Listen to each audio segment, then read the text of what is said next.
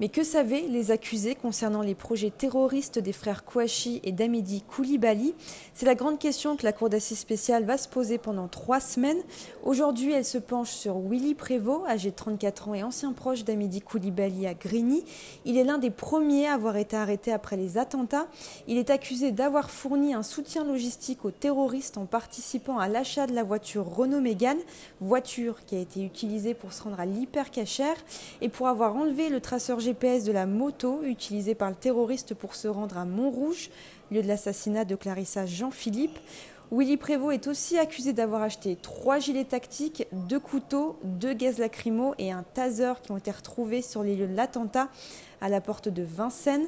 Il encourt 20 ans de réclusion criminelle pour sa participation à une association de malfaiteurs terroristes. Au tribunal judiciaire de Paris, Églantine Delalleux pour RCJ.